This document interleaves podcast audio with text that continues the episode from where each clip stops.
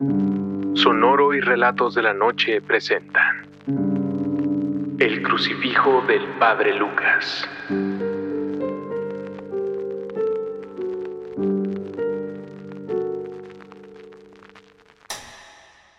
Cuando mi hermano era casi un bebé, le regalaron un arlequín de trapo.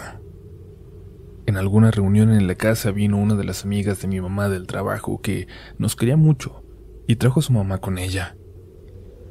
La señora estuvo encantada con el bebé y días después le mandó aquel hermoso muñequito. Parecía más un adorno que un juguete, pero dijo que era para él. Por dentro se le sentía casi el esqueleto de porcelana y se podía mover de cierta forma que adoptara posiciones. Cuando tuvo un poco más de un año mi hermano, cuando ya caminaba y pedía ciertos juguetes en específico, lo pidió por primera vez. Hasta entonces había estado en un mueble, al lado de su cama, como velando su sueño permanentemente. Hasta entonces había estado en un mueble, al lado de su cama, como velando su sueño permanentemente.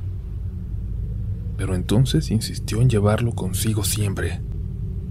No había forma de que se sintiera seguro si no estaba consigo aquel juguete. Dormía con él, comía con él, platicaba con él Tan solo lo dejaba cuando lo bañaban, pero tenía que estar ahí, cerca. Cuando escuchábamos los cascabeles del arlequín, sabíamos que mi hermano se acercaba. Aquellos cascabeles corrían sin parar por toda la casa. Incluso se volvió una broma recurrente que los dos estuvieran juntos siempre. En algún momento mi hermano nos dijo su nombre y todos le empezamos a llamar así. Un nombre que hasta el momento, no podemos mencionar y que no me atrevería a escribir siquiera. Y es que en algún momento, mi hermano comenzó a dejar a la arlequina afuera, allá en el patio, detrás de una higuera. Lo recogíamos y lo metíamos, pero él, bajito como en secreto, nos pedía que lo volviéramos a sacar, que no lo tiráramos, nos decía, pero que por favor no lo dejáramos entrar. Tardó un tiempo en decirnos por qué. El mismo tiempo en que nosotros pasábamos aquel muñeco de un lugar a otro en el patio sin ganas de tirarlo, por si en algún momento mi hermano lo quería de nuevo, o simplemente para tenerlo como recuerdo de aquellos primeros años en que mi hermano lo amó tanto. Pero en algún momento, cuando estábamos lejos de casa, le preguntaron por casualidad a mi hermanito por qué le había dejado de gustar dijo que porque le había mostrado su cara.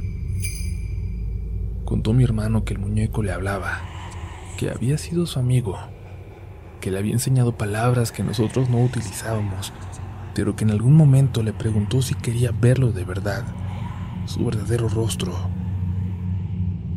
Mi hermano le respondió que sí, y entonces se lo mostró. Detrás de aquella cara de arlequín, para mí ya de por sí suficientemente aterradora, le mostró un rostro de ojos rojos, de sonrisa pelada, chorreando de sangre por la boca. Le preguntó mi hermano que por qué tenía sangre, asustado, y el muñeco le respondió que acababa de comer. Mi hermano le preguntó que qué comía, y decía, decía que entonces el muñeco le tocó el pecho. En ese momento todavía hicimos lo que hubiera hecho cualquier familia normal, pensar que se trataba de una fantasía del niño, aunque claro, supimos que no habría forma de que volviera a pedir al muñeco, y lo guardamos en un cuartito de madera que teníamos en el patio, con algunas de las herramientas que dejó mi papá y algunas cajas de cosas que ya no usábamos. Ahí terminó encerrado aquel arlequín, pero no para siempre. Por aquel tiempo, desde que no estaba mi papá, mi tío Marco vivía con nosotros. Nos ayudaba en cosas de la casa, pero sobre todo estaba ahí para cuidar a mi mamá, tan afectada emocionalmente en esos meses. Mi tío era una roca. Por eso nos sorprendió aquella vez cuando escuchamos su voz gritando y saliendo azotando la puerta de atrás para correr al patio. Cuando lo vimos perderse entre los árboles, Recuerdo que salimos mi mamá y yo, pero al ir saliendo, mi mamá por alguna razón me dijo que me regresara, que entrara y que viera que mi hermanito estaba bien. Así lo hice y al entrar su cuarto, lo vi rezando en su cama. Algo común cuando estaba por dormir, pero raro en ese momento, a la mitad de la madrugada. Seguía rezando por su ángel de la guarda, la única oración que conocía. El arlequín está allá afuera, me dijo. Otra vez. Otra vez. Esa frase, esas palabras. Esta es otra de las cosas que no puedo explicar, pero cuando me dijo otra vez, en ese momento caí en cuenta de que me lo había dicho ya antes, que me había dicho que por las noches el arlequín le llamaba. Iba y le mostraba su otra cara, lo amenazaba desde el patio, le gritaba que le dejara entrar. Pero... no.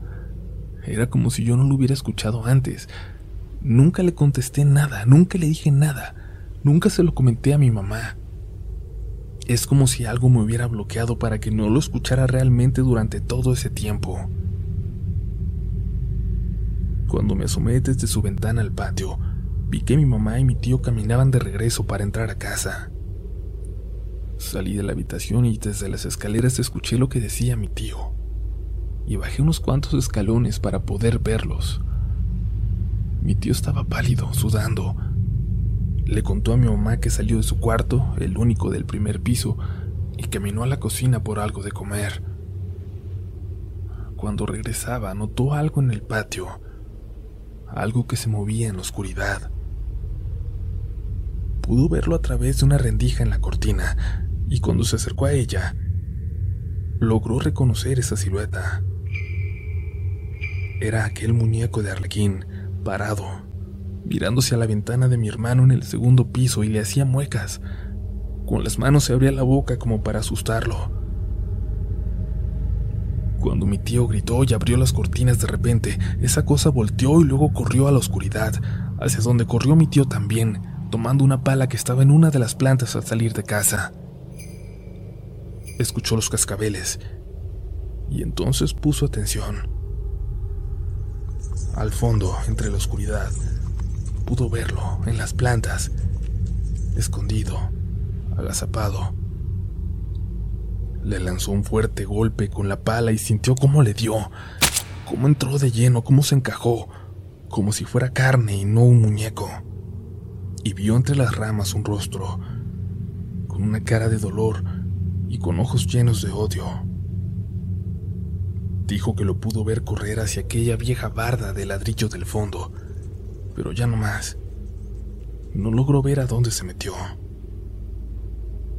Fue cuando mi mamá salió corriendo al patio y le gritaba, le imploraba que se calmara y lo jaló hacia adentro, a que le contara todo, a que le explicara qué fue lo que había visto allá afuera. Y cuando lo hizo, mi mamá no lo cuestionó. Es más, salieron ambos a buscar en aquel cuartucho de madera para comprobar con desconcierto que aquel muñeco había desaparecido. Todas las fotos de mi hermano de aquel entonces están cortadas, todas en donde aparecía aquel muñeco, que son prácticamente todas las que le tomamos. Y mi hermano dejó de mencionarlo. Y cuando mi mamá mejoró, mi tío, que ya nunca fue el mismo y sonreía cada vez menos, regresó a su casa.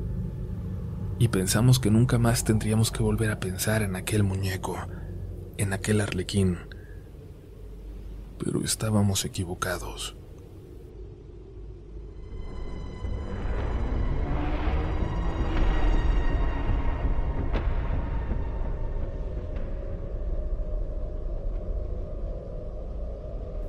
Días después de que murió mi abuela regresamos a casa.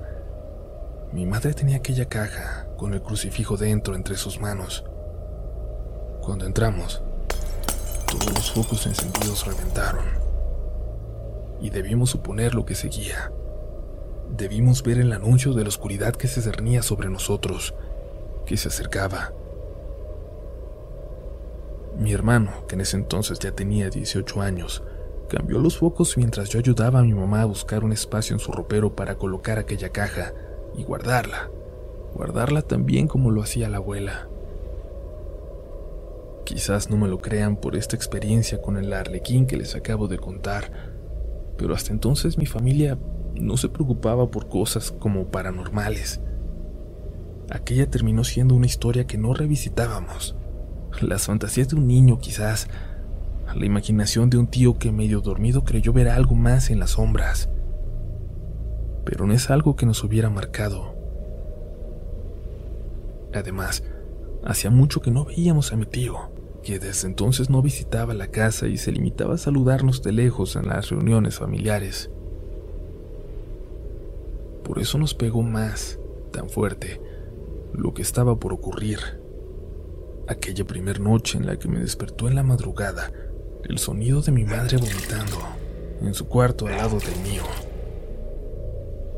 Me preocupé y me levanté. Fui a su cuarto para ver si se encontraba bien cuando toqué la puerta aquel sonido cesó y mi madre preguntó desde adentro si era yo quien tocaba. Le respondí que sí y me dijo que pasara. Cuando entré noté que mi mamá se asomaba desde la cama, de entre las cobijas, y me sorprendí. Pensé que estaba muy mal y que había vomitado en la cama, así que me acerqué rápidamente preguntándole que qué tenía. Mucho miedo me respondió. Miedo. Te escuché vomitar, mamá. ¿Qué tienes? Yo no estoy vomitando.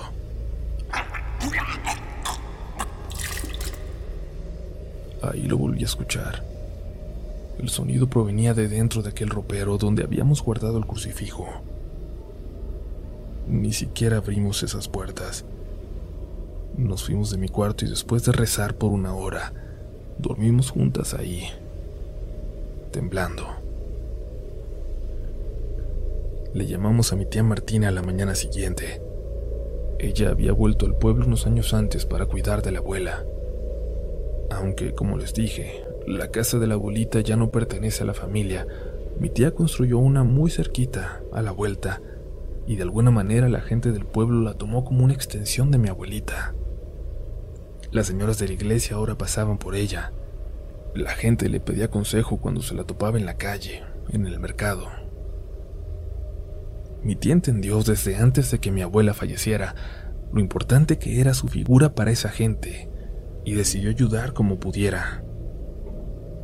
En ese momento, sola y con sus hijos grandes, estaba en una posición similar a cuando la abuela decidió entregarle la vida a Dios y a la gente del pueblo pero le hablamos esa mañana y no contestó. Estaba en la iglesia. Insistimos y pudimos contactarla ya hasta por la noche, cuando nos dijo que le sorprendió que no le hubiéramos hablado antes, apenas saliendo del pueblo, rogando por regresar el crucifijo. Yo solo sé que siempre que alguien necesitaba la ayuda de mi mamá en el pueblo, ella iba hasta sus casas acompañada nada más de ese crucifijo y al regresar, lo guardaba muy bien, ahí atrás del altarcito a San Miguel, contaba mi tía. Tiene, no sé, como mucha energía. Cuando ella se puso mal y la llevamos al hospital, yo me traje el crucifijo a la casa. Y no sé si me crean, pero ese día... Mi tía hizo una larga pausa, como si tomara fuerzas para decir lo siguiente. Ese día hacía media tarde. Salí a regar mis plantas aprovechando que había venido a descansar. Y vi de reojo por la ventana cómo alguien andaba dentro de la casa. Me dio mucho miedo, pero me asomé para ver quién era, para ver si era un ladrón o alguien que conocía y se pasó pensando que estaba yo adentro. Pero era un viejito, un viejito sin camiseta y con la piel muy quemada, como si hubiera estado días en el sol. Estaba ahí parado en medio del salón, de espaldas a mí, y me moví a la siguiente ventana para verle la cara. No lo hubiera hecho. No era una persona. No era una persona viva, pues. Tenía la cara borrosa, como si le saliera humo, se veía como si estuviera quemada, y se los juro que estaba borrosa, como si no la pudiera enfocar, pero todo el resto del cuerpo se miraba bien. Y sé que lo provocó ese crucifijo, porque ya cuando lo llevé a casa de mi mamá, no volví a ver ni a sentir nada raro aquí en la casa. Pero déjenme averiguar más. Déjenme que platique con el padre. Mientras guárdenlo bien, por favor. Y si pueden, tengan a la mano agua bendita. Mi tía nos habló hasta el siguiente fin de semana, aunque por mensajes nos preguntaba si seguíamos bien. En esos mensajes le platicamos brevemente lo que estábamos viviendo. Durante las noches primero, y luego también durante el día. En la casa se escuchaba a una persona toser, como si estuviera enferma. Se escuchaba como alguien vomitaba, pero ya no solo salía del armario, sino de todos los rincones de la casa, como si fuera de las paredes, como si viniera de adentro. Mi mamá y yo nos moríamos del miedo, pero mi hermano se rehusaba a creer y se burlaba de nuestra precaución. Él no creía en absolutamente nada y mejor no, si no hubiera tenido que lidiar toda su vida con las secuelas de aquel compañero que tuvo cuando apenas era un bebé. Mi mamá y yo dormíamos en el mismo cuarto. Mi hermano se quedó en el suyo. Ahora él dormía abajo para más privacidad, en aquel cuarto donde mi tío se quedaba años antes, como recordarán. Por lo regular, si yo me levantaba por la noche, mi madre se levantaba conmigo y viceversa. Pero una de esas noches, mi mamá se despertó con tanta sed, pero con tanto sueño también, que se olvidó por completo de la situación que estábamos viviendo. Se levantó como si nada y bajó a la cocina. Escuchó unos cascabeles dentro del cuarto de mi hermano, que tenía la puerta entreabierta. Caminó lentamente hasta allá. La empujó muy despacio, con mucho cuidado. La luz estaba apagada, la cama tendida. Mi hermano no estaba ahí, y mi mamá supuso que había subido a quedarse en mi cuarto porque en el fondo no quería estar solo allá abajo. Y estaba a punto de cerrar la puerta y subir, cuando un cascabel se escuchó ahí adentro. De detrás de la cama, como si estuviera escondido, sobresalían los picos del gorro de un arlequín gorro que mi mamá reconoció inmediatamente. Pero con una diferencia.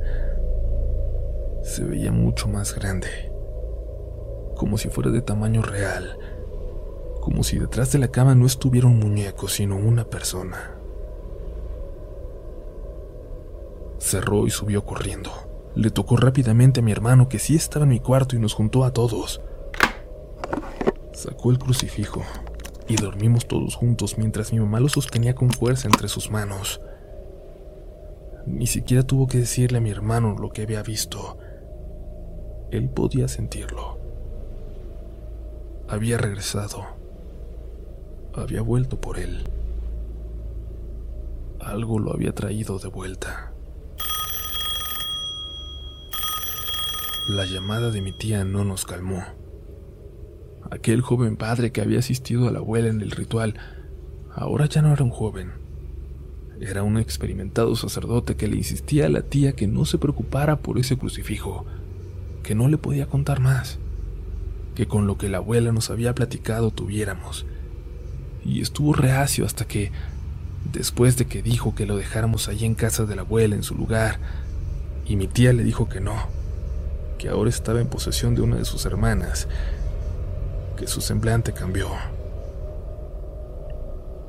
Pidió que lo regresaran de inmediato. Era un artefacto sumamente poderoso, pero a la vez con una capacidad destructiva espantosa. Y tuvo que contarle la historia. La historia de un crucifijo de cientos de años, utilizado en exorcismos por todo el mundo, pasando por manos de exorcistas a través de generaciones, hasta que cayó en manos de la abuela. Casi por casualidad, porque era la única dispuesta a arriesgar su vida para salvar un alma.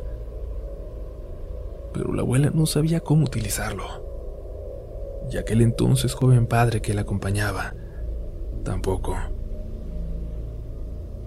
Y este crucifijo con cierto poder por sí mismo, obtenido a través de la fe de tantos sacerdotes, de los triunfos ante tantos seres oscuros, se volvió una amenaza. Y el lugar en el que estaba era un lugar en el que se esperaba una reacción tremenda de cualquier ente de bajo astral cercano. El sacerdote dijo también que el padre Lucas le llegó a escribir y a contarle un poco al respecto. Le decía que los seres enviados por Lucifer están siempre alrededor de nosotros, muy cercanos, provocándonos. Y a veces duermen. Duermen por años o por siglos, esperando tener a una víctima cerca. Este crucifijo era capaz de despertar, de hacer reaccionar por miedo a cualquier ser demoníaco con el que se encontrara, o a cualquier espíritu del mal. Nada que reaccione ante este artefacto es bueno, y va a provocar especialmente a aquellos entes que nunca han sido humanos. Que lo regresen, le dijo a mi tía que nos pidiera que lo regresen antes de que algo malo pase. Pero él no lo podía recibir, y mi madre no quería llevárselo a mi tía y pensar que ella iba a tener que sufrirlo entonces. Así que hizo algo. Algo que ahora sabemos que fue un grave error. Manejó hasta una zona boscosa saliendo de la ciudad. Se paró al lado de la carretera bajó y caminó por entre los árboles, sintiendo siempre la presencia de alguien detrás de ella. Al llegar a un árbol quemado por un rayo, sintió que era el lugar, que estaba suficientemente perdida como para hacerlo, y entonces enterró ahí el crucifijo. Venía lo peor.